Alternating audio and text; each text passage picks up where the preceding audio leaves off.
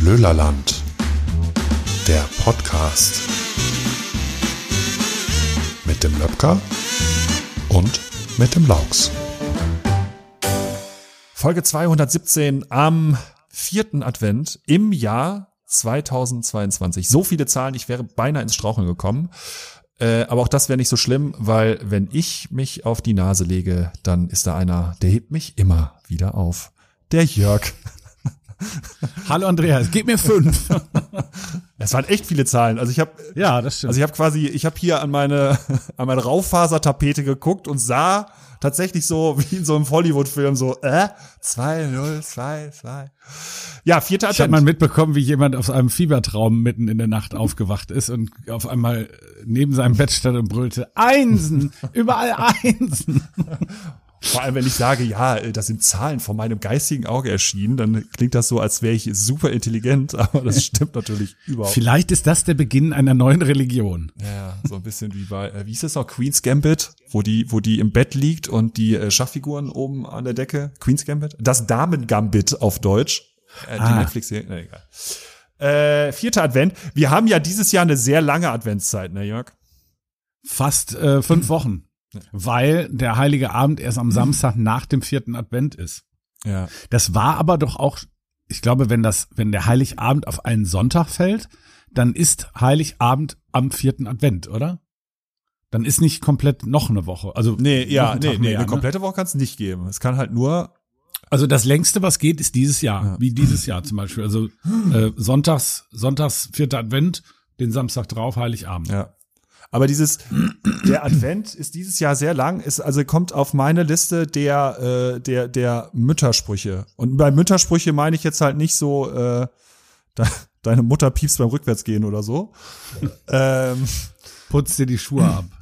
äh, sondern äh, es gibt doch so, kennst du das auch? Also ich weiß nicht, äh, vielleicht liegt es auch nur an meiner Mutter, aber meine Mutter hat so ganz viel und es hat immer irgendwas mit Zeit und Jahreszeiten zu tun. Es gibt so viele Sprüche, die klingen so gravitätisch und so philosophisch wie die Adventszeit ist dieses Jahr aber ziemlich lang und Lang. dann denkst du drüber nach und denkst so, ja, aber und? Und Also bei mir, bei Ostern ist Ja, dieses Jahr und? auch früh. Ja, also ich, ich es gibt auch Menschen, die unterhalten sich oft, äh, also da gehöre ich auch zu, so Gespräche wie Erdbeeren waren dieses Jahr nicht gut, dafür waren Pflaumen lecker. Habe ich mich letztes Jahr auch sagen hören. Ja, stimmt. Das sind auch so Dinge, wenn man so über die über die saisonalen Ja. äh, Sachen, die Stimmt. diese Mutter Natur für uns bereithält. Ja, ja. Spargel war dies Jahr, aber war letztes Jahr besser. ja, ja, Und weißt du noch vor drei Jahren, da haben wir dies Jahr hatten wir viele Pilze. ja. Sind das, sind das schon deutsche Erdbeeren? Ja, Nee, nee, die kommen noch aus Chile. Oder so. Ja, aber also äh, ich kenne auch Menschen, die im Februar anfangen, diese diese äh, erdbeerähnlichen Wachsgegenstände da Ja. zu kaufen und zu essen. Aber also das das kann ich sogar noch verstehen. Ich weiß, also du hast recht, den Satz äh, gibt es, sind das schon deutsche Erdbeer, Erdbeeren, aber das kann ich schon auch noch verstehen. Also die da ist ja schon ein geschmacklicher Unterschied zwischen. Ja, das äh, naja, durchaus. Und äh, vor allem im äh, Zuge von äh, immer stärkerem darauf Wert legen, dass der ökologische Fußabdruck nicht allzu tief wird, ist das natürlich auch eine sehr vernünftige Frage, Das stimmt, ja. sage ich mal. Hast du denn schon jetzt so hast du denn in der langen Adventszeit viel Glühwein gegessen, äh, getrunken und Stollen gegessen oder Dominosteine durch die Gegend geworfen? Also ehrlicherweise war ich relativ Weihnachtsfeier und äh, äh, Weihnachtsmarkt abstinent. Also ich war, ich war mit äh, mit Tochter vergangenen Sonntag, glaube ich, zum ersten Mal auf dem Weihnachtsmarkt und habe da auch einen Glühwein genommen und äh, zu mir genommen und äh, Reibekuchen. Aber das war's dann auch schon. Und ich stank danach auch drei Tage noch nach Fett.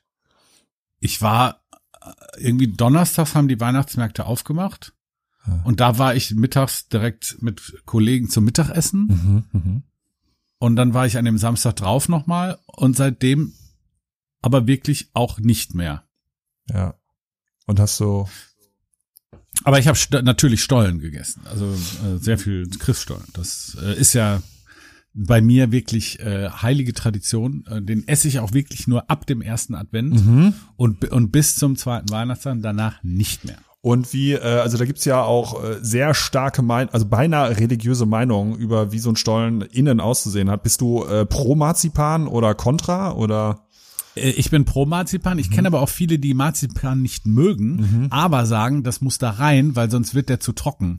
Und dann wird das Marzipan, diese Wurst, die da ja drin ist, die kann man ja relativ gut sich dann rauspulen mit der Gabel oder Ja. Und, mit äh, einem Löffel oder mit einem Gabelstapler. Ich, es bleibt ja eben selber überlassen. und auch das, auch eine sehr äh, emotionsaufgeladene Frage. Kandierte Früchte, ja oder nein? Im Stollen oder was? Ja, da gibt's doch die, also ich kenne ja, also ich kenne genau, ich kenne das halt mit Mandeln. Oder Ah, dieses Orangat und ja, genau, diese kandierten Früchte, die da irgendwie äh, äh, Orangat und Zitronat. Ja, das gehört, also ich glaube, ohne geht's gar nicht, oder? Ja, ja, das stimmt. Nee, ich hatte dieses Aber Jahr. ich weiß, ja, du machst auch gar keinen Stollen, ne? Entschuldige. Nee, ich, also ich mag eigentlich schon sehr, sehr Stollen. Ich glaube, also was du vielleicht verwechseln kannst, was ich dir, wir kennen uns jetzt auch schon eine Weile und vermutlich jedes Jahr mit dir, dir immer an deiner Schulter mich ausweinend erzählt habe. Meine Mutter, oh Gott, hört die diesen Podcast? Ich glaube nicht. Meine Mutter ähm, schickte mir, und ich weiß nicht, es hat irgendwie aufgehört, obwohl ich es ihr nie, nie, nie mit ihr gesprochen habe, schickte mir seit 20 Jahren jedes Jahr zum ersten Advent einen Dresdner Stollen. Und zwar jetzt nicht einfach nur so ein Stollen, sondern so ein 5 Kilo Stollen. Und dachte, das magst du doch so gerne. Ja, also ke- kennst ja wahrscheinlich auch. Du hast irgendwie mal Mhm. bei deiner Mutter gesagt, "Hm, das Hühnerfrikassee schmeckt ja so gut und seitdem ist es irgendwie ist Hühnerfrikassee dein Lieblingsgericht. Und so war das bei dem Stollen und da war mir Stollen ehrlicherweise immer so ein bisschen über, weil in allen äh, Wohngemeinschaften, äh, Verpartnerungen und so weiter, in denen ich immer dann gelebt habe, war ich irgendwie immer der Einzige, der Stollen gegessen hat und deswegen habe ich äh, kam mir Stollen irgendwann zum zu den Ohren raus. Aber vom Prinzip her mag ich das schon. Okay. Ich weiß, ich erinnere mich an ein Jahr, da hast du mir mal so einen weitergeschickt, ne? ich hoffe wirklich, dass meine Mutter nicht so wirklich. Habe ich, hab ich, Ja, du, du hast irgendwie gesagt, du hast so viel und dann habe ich esse den gern, hast du, weißt du was, schick dir den. Ja, bei mir ist ja so, da reden wir auch, also wir reden ja relativ oft über Essen und äh, Ernährungsgewohnheiten. Ich bin ja nicht so ein Süßen. Und deswegen ist Weihnachten für mich schon auch eine große Herausforderung, weil mir, also, pff, also ich esse schon mal gerne was Süßes und so ein, so ein Keks, so ein Weihnachtskeks, den esse ich auch schon mal gerne. Ja, aber so ein, ne? Und nicht Genau. 1200. Und vor allem, das ist ja wirklich, also und jetzt habe ich ein Kind und das ist ja Wahnsinn, wie diese armen Kinder, also die die müssen es ja nicht mal drauf anlegen proaktiv, aber wie die einfach zugeschissen ne? werden mit mit Zucker in in jedem Adventskalender und jeder will ihm was Gutes tun und jede Nachbarin und jede Lehrerin und was weiß ich was, überall wird irgendwie Zucker ausgeschüttet. Das stimmt, ja. Ähm, Also- ja. Also ich kann auch gut so auf so Vanillekipferl und so, ja, wie gesagt, mal so einen oder mal ein Spekulatius oder so, aber so Dominosteine und diese ganzen, was da alles, was alles zu diesem Weihnachtssüßkram dazugehört, das brauche ich auch alles nicht. Was ich dann mag, ist an Weihnachten äh, äh, zwei, drei Tage dann wirklich was Cooles zu essen, so was man sonst nicht so isst. Genau, und dann auch süß gerne so einen äh, fetten, ekligen Nachtisch, den ihr sonst nicht irgendwie gegönnt hättest. Aber es war, also bei meinen Großeltern war es immer so. Also ich, ich, wenn ich an Weihnachten denke, sehe ich immer meinen, äh, meinen Opa, Gott hab ihn selig, äh, immer noch vor meinem geistigen Auge, wie er im Wohnzimmer vor diesem Fliesentisch, Wohnzimmertisch steht und diese Etagere, diese 80er Jahre Etagere, weißt du, so diese drei Teller übereinander, äh, die kam am ersten Advent auf diesen Fliesentisch und wurde halt jeden Tag aufs Neue aufgefüllt mit weiß ich nicht, äh, Kokosmaronen da und äh, Knickebeinei da und äh, Eierlikör Schokobombe hier. Und dann haben die halt den ganzen Tag davor gesessen und das aufgefressen und am nächsten Tag wurde halt wieder aufgefüllt. Und vielleicht kommt da auch meine äh, Süßigkeiten-Aversion her, weil da habe ich, da muss ich, ich muss, ich erinnere mich nicht, aber ich muss jeden Tag eigentlich gebrochen haben. Knickebeinei, das, also, finde ich, äh, sagst du was? Das fand ich auch immer, das, das ist Sagst ein, du was? Da habe ich jetzt aber Appetit drauf. ich warte mal eben, ich hole mir mal eben eins.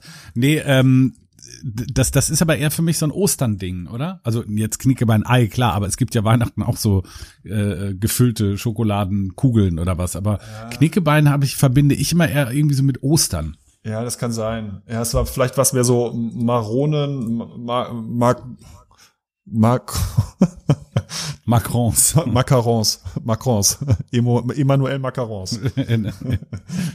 Unser Präsident ist ein Keks. Ja. Aber apropos Emmanuel Macron, der wird wahrscheinlich morgen äh, Oder wolltest du noch über Essen reden? Nee, wir reden so viel über Essen. meine, meine Bauchspeicheldrüse winselt schon um Gnade. Ich, ich muss mir auch die ganze Zeit den Satz verkneifen. Hm, Hühnerfrikassee hatte ich auch lange nicht. Ey, was, was ich, was ich an Hühnerfrikassee, obwohl es ist ja auch wirklich lecker. Total. Aber wenn du deine Mutter nur noch dreimal im Jahr siehst und dann jedes Mal, oh Gott, jetzt gibt's wieder Hühnerfrikassee. Das zweite ist übrigens Sweet and Sour Spare Ribs. Äh, obwohl ich das wirklich richtig geil finde. Äh, das kocht meine Mutter mir immer, wenn ich irgendwie äh, mehr als eine Übernachtung bei ihr bin. Dann gibt's Sweet and Sour Spare Ribs. Also äh, fleischige, also fleischige so Rippen. Mit so einer süß-sauer Marinade, oder? Ja, also im Grunde genommen ist es ja. eine Ketchup-Soße. Und vorher okay. melierst du die Dinger, brätst sie scharf an und kippst sie nachher in so eine, genau, machst nachher aus dem äh, Fond Sud machst du, tust du drei Flaschen Ketchup rein und dann ist das deine Soße und da gibt's einfach wei den weißesten Reis, der für Geld zu bekommen ist, dazu. und dann fresse ich das. Diesen Hela Gewürzketchup, der kommt da rein, oder? Nee, nee, schon, also schon der gute Heinz Ketchup. Ah, okay. Also der gute Heinz Ketchup und dann noch eine Pulle Essig. Ja, also damit's wirklich sour, sweet and sour ist und sour. sour. Ich glaube, das hat die mal irgendwie, meine Mutter war ja so als Teenie, glaube ich, mal ein Jahr in Amerika, da hat die das irgendwie mitgebracht oder so. Ja. Entschuldigung, äh, nee, das war Essen. Äh, Entschuldigung, du wolltest gar nicht mehr über Essen reden. Dafür, dass wir nicht mehr über Essen reden wollen, haben wir noch viel über Essen geredet. Ja, ich wollte die nur doch nur kurz darauf hinweisen, dass morgen die Weltmeisterschaft endet. Also heute ist Samstag, wenn wir aufnehmen. Und äh, ja, oder heute endet die Weltmeisterschaft, wenn die Leute das hier hören, ne? Ja, heute spielt, also heute geht ja das Wunder von Marokko erstmal zu Ende. Also wenn wir jetzt auf auf obwohl, es könnte ja, das wäre schon noch ein Wunder, Wunder, wenn sie Dritter würden, ne? Also heute an unserem Aufnahmetag. Also ich finde schon, vierter Platz ist schon mehr, als man äh, erwartet hat, aber ja. Ja, das habe ich mir auch noch angeguckt, das Spiel, aber das war ja relativ. Ja, die beiden Halbfinals, da hatte ich auch richtig Bock drauf. Die habe ich beide abends gesehen, aber äh, waren beide leider, äh, gut, das zweite ging. Also ich habe gedacht, dass Frankreich-Marokko wird das einseitigere und Argentinien, Kroatien wird das etwas knappere, aber das war ja genau umgekehrt. Ja, und die Marokkaner, also es war ja herrlichst, äh, also deren, äh, deren äh, Feuer, äh, deren Heißblütigkeit, deren Willen irgendwie sich noch anzugucken. Aber ansonsten war es ja auch, und ja, und im Gegenzug halt äh, die äh, eher abgeklärte Kaltschnäuzigkeit von den Franzosen. Aber am Ende war es ja auch sehr eindeutig, ne? Also da war es ja. Ja, ja. Also es sind, äh, sind die beiden besten Mannschaften des Turniers sind im Endspiel, das kann man so sagen. Und ich äh, wage keinen Tipp, weil das ist so, das ist fünf, also für mich ist das wirklich 50-50. Also das also heißt jetzt nicht, dass es 50 zu 50 ausgeht. Äh, was, was sehr spektakulär wäre. Das wäre wär echt geil, wenn sich irgendwie Michael Ballack ins Magenta TV Studio stellt und sagt, ja, was glaubst du, wie geht's heute ab, aus? 50, 50. nee, jetzt aber mal in Toren. Ja, 50, ja, ja. 50. Sag sich doch. Was verstehst du daran nicht, Johannes B.? Was ist das überhaupt für ein Otto-Name? Baptist. ja. Bela B. Ach, der ist jetzt 60 geworden übrigens, wollte ich sagen. Bela B ist 60 geworden. Ist auch krass, oder? Wahnsinn. Ich habe das gelesen und dachte so, okay, ich fühle mich jetzt gerade sehr alt. Ja, in der Tat. Aber ich meine, klar, der, als, als wir 15 waren, war der halt 30, ne? das also, ist Wahnsinn, oder? 60. 60, irre. Das ist aber echt irre. Und aber der ist ja kaum gealtert, der Typ, oder? Der, also, der ist ja irgendwie ja. ein biologisches Phänomen, oder? Der hat denselben, der hat denselben außerirdischen Arzt wie Will Ferrell und J-Lo. der, der sieht doch außerirdisch aus. Dr. Space. Wir schießen gerade ganz viele Bilder mit einer von einer sehr merkwürdigen Arztpraxis durch den Kopf. Ich muss Sie leider aus juristischen Gründen darauf hinweisen, dass ich meinen Doktor auf Orion Beta erworben habe. Sie haben Mittelohrentzündung, warten Sie mal. Kommt wieder raus. Ich war in Ihrem Mittelohr, es ist alles in Ordnung. Ah, äh, Bela B, genau. Außerirdische Art. Sehr schön. Ach, ja, Bela B, also der, der sieht auch aus wie damals noch, oder? Ja, mein, der hatte Günther Pfitzmann oder sonst andere Leute sind schon mal älter geworden so, aber ja, Bela B irgendwie nicht. Ja, apropos Johannes B, Bela B, Boris B. Boris B. Okay, das war jetzt die Überleitung, also da auf die Überleitung bin ich ein bisschen stolz. Boris ja, B ist, äh, ist wieder in, äh, in Deutschland und in D. in D Und äh, ähm, man, man lose gestern in äh, Mediendiensten, dass er offensichtlich Sat 1 für 500.000 Euro sein erstes äh, Interview verkauft hat. Ja gut, äh, würde ich auch an den meistbietenden verkaufen an seiner Stelle. Ne? Aber ja, ich habe das auch mitbekommen, dass er wieder da ist. Ich find's schön und äh, ich aber ich glaube, damit ist auch die Haftstrafe. Also er muss nicht mehr in ein Gefängnis, oder? Er muss nicht mehr in ein Gefängnis, aber er darf für die Dauer die seine Haftstrafe in Großbritannien gedauert hätte, nicht mehr nach Großbritannien einreisen. Was doof ist, weil er da wohnt. Ne? Ja, genau. Was aber vielleicht nicht so doof ist, weil seine ganzen, weil wahrscheinlich 90 Prozent seiner Gläubiger auch da wohnen und deswegen. Ja. Obwohl er hat wohl offensichtlich auch gesagt, dass er irgendwie die Hälfte seiner Einkünfte grundsätzlich einfach abgeben muss. Das heißt, von den 500.000 von Sat 1 bleiben nach Steuern, wenn er sie denn bezahlt, eh wahrscheinlich nur 250.000 über. Und die, davon gehen dann wieder 125 an seine 13 Kinder aus fünf verschiedenen Besenkammern. Und dann, weiß ich auch nicht. Ja. Was erwarten wir uns denn von so einem Interview? Ich verstehe, also ich weiß halt seit eins, ich weiß, dass Stephen Gätchen ihn befragt, der ist ja auch für seinen investigativen Journalismus einfach berüchtigt. Was erwarten wir uns denn von diesem Interview? Was wird er denn da erzählen? Wie hieß nochmal der Typ, der Akte 96 oder wie das immer hieß? Ulrich Meier. Ulrich Meier, genau. Der, Oder Eduard Zimmermann, wenn sie den aus dem, aus dem Grab holen könnten und der den nochmal so richtig ins Kreuzverhör nähme, dem Boris, unser Bobbele. Ich meine, aber ganz ehrlich, was, ja, ich, das ist halt eine Celebrity-Geschichte einfach, ne? Ich meine, das ist ja. Ja, ich glaube so so ein bisschen so, ja, wie waren so ihr Knastalltag und äh, so, also die Frage, die stellen muss, ist, was macht das mit ihnen? Wo kommen sie her? Warum? Aus Haben dem Knast. Wo geht wenn du, wenn, wenn du ein Interview, also wirklich, wenn die, die Menschheit danach lechzt, dass du ein Interview gibst und du könntest aussuchen, oh. Äh, wem du es gibst, oh. äh, oder also wer, wer, äh, mit wem du da im Zielgespräch sitzen würdest. Also sagen wir mal, du wärst US-Präsident oder du wärst äh, Generalsekretär der KP in China. oder irgendwie, also Andreas Laux hat was zu verkünden und alle wollen es auch wissen und alle reißen sich drum und du entscheidest, wer, mhm. mit wem du da Stuhl gegenüber Stuhl sitzen würdest. Okay, also wenn eine böse Hexe käme und äh, alle interviewenden JournalistInnen auf der Welt, bis auf eine, genau, umbringen würde, welche würde ich überleben lassen? Ähm, oh, ja, das ist eine gute Frage. Äh, ich glaube, ich, ich würde Oliver Pocher nehmen.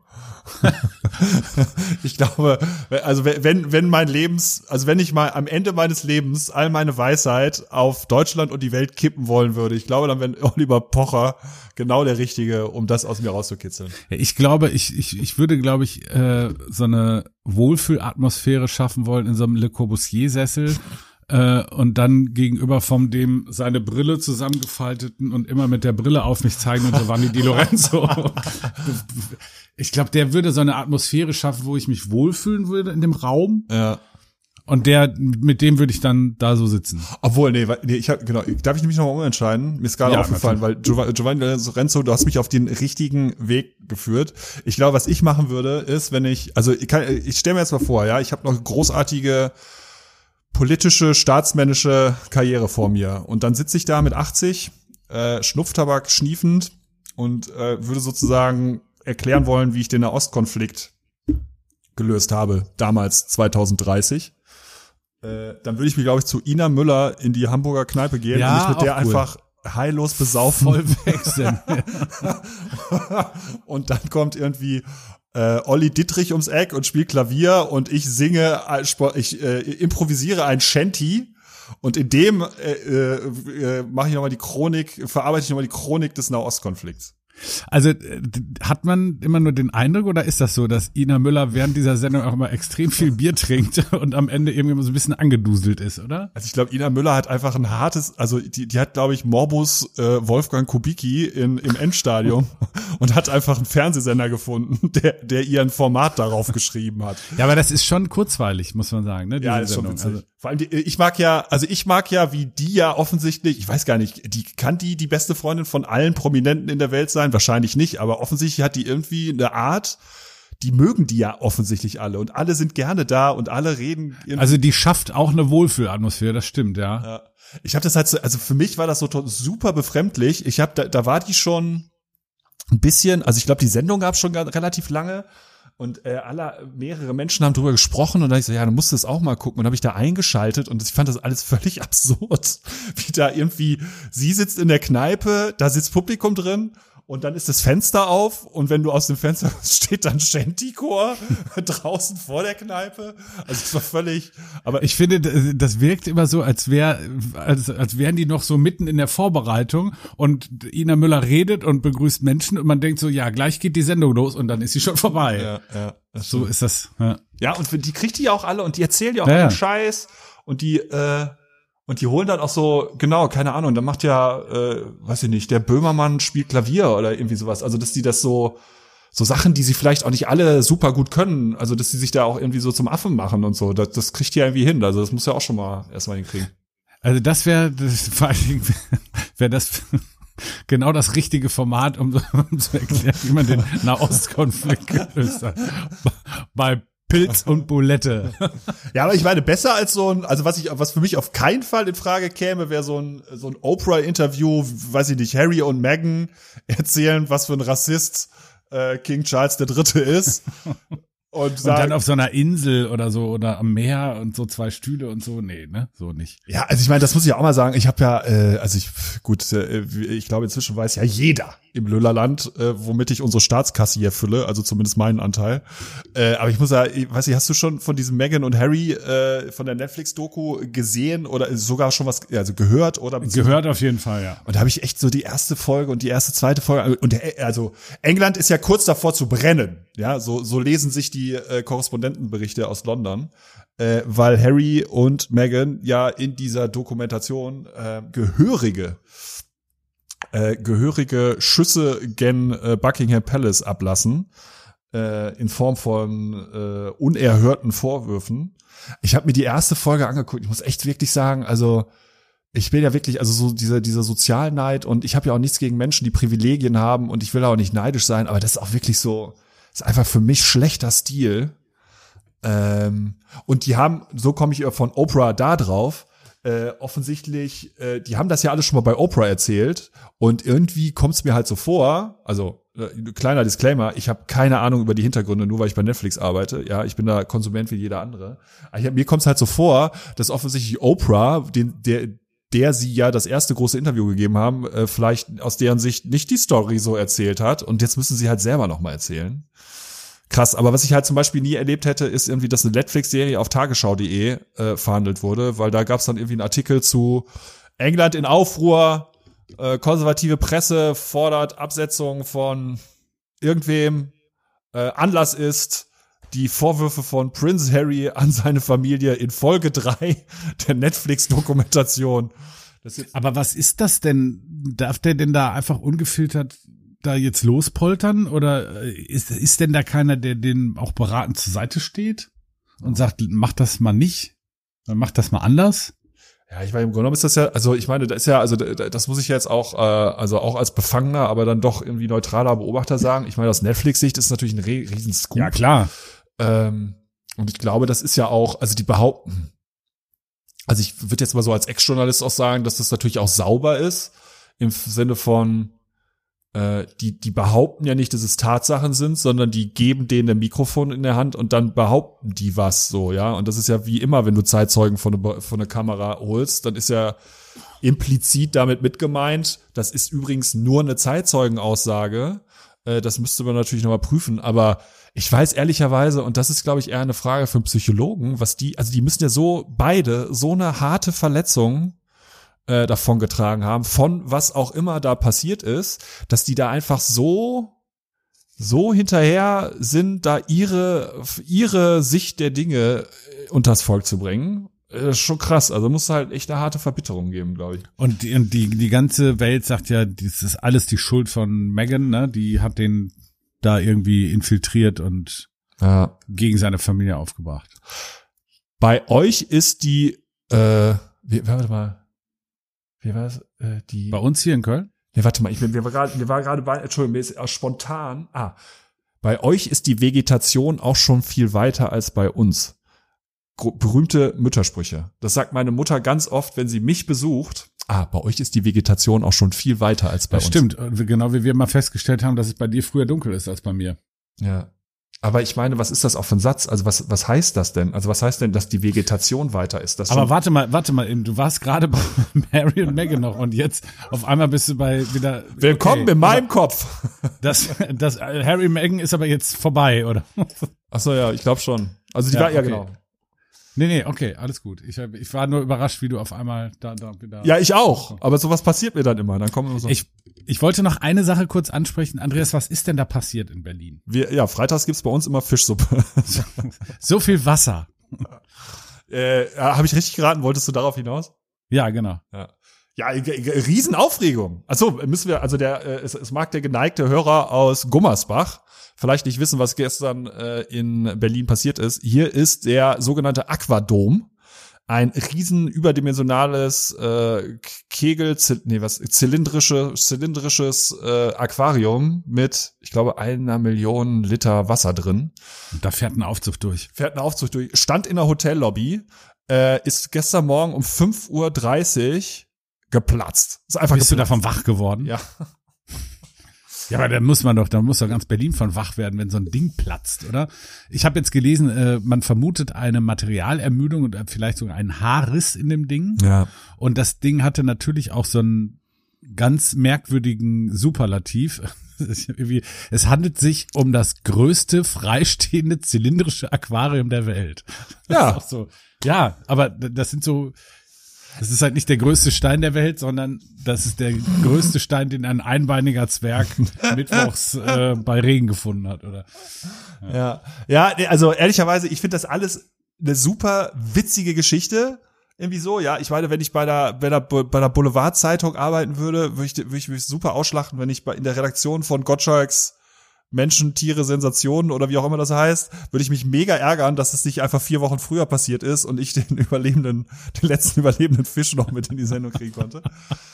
Aber das alles vorhergestellt, muss man sagen, ist schon, also es ist ja schon eine krasse Geschichte, weil ähm, Also ich habe da Bilder gesehen, wie das aussah danach, als das Wasser wieder weg war. Das hat ja, äh, das Wasser hat ja Mobiliar nach draußen gespült, ne? Und, und alles kaputt gemacht da. Ja, Also, also erstmal vorneweg, die ganze, also da sind halt irgendwie 1500 1500 Fische tot, ne? einfach verendet und ich glaube, das ist für die ja wie Ersticken und Ersticken ist Ja, ja auch genau. irgendwie schon nicht der schönste Tod.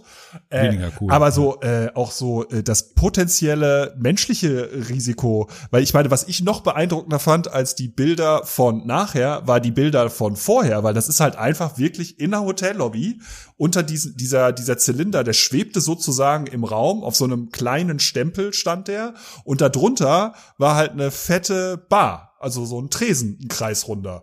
Und, Und wenn, wenn da das dann, Menschen genau, gesessen- wenn das jetzt nicht um 5.30 Uhr, sondern um 17.30 Uhr passiert wäre, dann wären halt irgendwie einfach mal eine Million Liter Wasser auf dich gefallen, während du ein Erdnüsse Tote gegeben. Ja, ja, also definitiv. also das ist ja äh, auch, auch die Kraft dieses Wassers da. Oder wenn du ja, da in diesem Fahrstuhl bist und sagst, ah, Mama, guck mal, ein Rochen.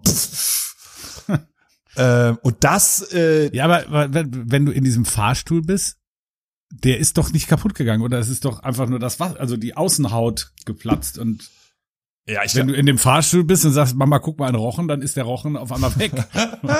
ja, ich weiß nicht. Aber ich also ich, äh, genau, also was ich, äh, du hast völlig recht, wahrscheinlich. Aber Aber 5.30 Uhr ist schon, war schon äh, ein, ein Wink des Schicksals, dass das so früh passiert ist. Ne? Also ich glaube, da ist kein Mensch verletzt worden dabei. Ne? Ja, es sind, glaube ich, so zwei Leute leicht verletzt worden, irgendwie von herumfliegenden Teilen, aber genau, also was, was ich, was ich eigentlich meinte an diesen Bildern von, wenn das Ding noch in Ordnung war, das ist halt, diese Lobby ist halt normalerweise zu äh, normalen Geschäftszeiten halt krass überlaufen, ja. Da sind, laufen halt Menschen rum. Da, da fallen einfach mal. Also diese Säule, für die, die es noch nicht gesehen haben, 16 Meter hoch. Ähm, fallen da irgendwie eine Million Liter Wasser auf dich raus, abgesehen von den ganzen Teilen, weil dieses Plexiglas, das war jetzt natürlich nicht irgendwie so daumendick, das war ja äh, Zentimeter dick. Ähm, und übrigens, was mir, äh, was mir, ähm, was mir da erinnerlich wurde, ist, ich habe tatsächlich, ich glaube, das ist irgendwie zwar Ende der 90er, Anfang der Nullerjahre eingeweiht worden oder sowas. Und äh, ich habe tatsächlich damals noch äh, die Spiegel-TV-Reportage sonntags gesehen äh, über dieses Teil, wie sie das eingeweiht haben. Mir sagte das ehrlich gesagt überhaupt nicht. Ich wusste das, also ich habe ja auch mal fünf Jahre in Berlin gelebt und mir war nicht bewusst, dass in meiner Stadt das größte zylindrische freistehende Aquarium der Welt ist. War mir nicht so klar, aber ich überlege gerade, vor allen Dingen, das, jetzt kommt ja immer so die Folge von dem Ganzen. Jetzt bist du wahrscheinlich, stell dir mal vor, du wärst jetzt Geschäftsführer von so einem Sea Life Aquarium in Königswinter mhm. und musst jetzt Fragen beantworten wie, sind ihre Scheiben, haben sie Haarrisse? sind, ist da alles sicher? Ja, voll. Äh, und, und zu Recht. also da wird ja wahrscheinlich nie wieder so ein Aquarium aufgebaut werden, oder? Also ja, also, also das ist halt die super interessant. Also gestern war die Bausenatorin vom Bezirk, was ist das? Muss ja Mitte dann sein oder so. War gestern Nee, Bausenatorin ist ja von Berlin. Ach, ich weiß nicht. Äh, irgendwie sowas. Also eine verantwortliche Grünen-Politikerin war dann gestern äh, im RBB 24 Spezial, das ich natürlich geguckt habe um 20.15 Uhr. Also sowas wie der Brennpunkt vom dritten Ja, ja gut, klar, logisch. Ähm, und die meinte dann so, ja, sie kann jetzt Peter auch verstehen, dass die jetzt sich jetzt mal die Frage aufbringen, muss man überhaupt Fische in so einem Aquarium halten zur Belustigung von äh, Touristen in der Hotellobby?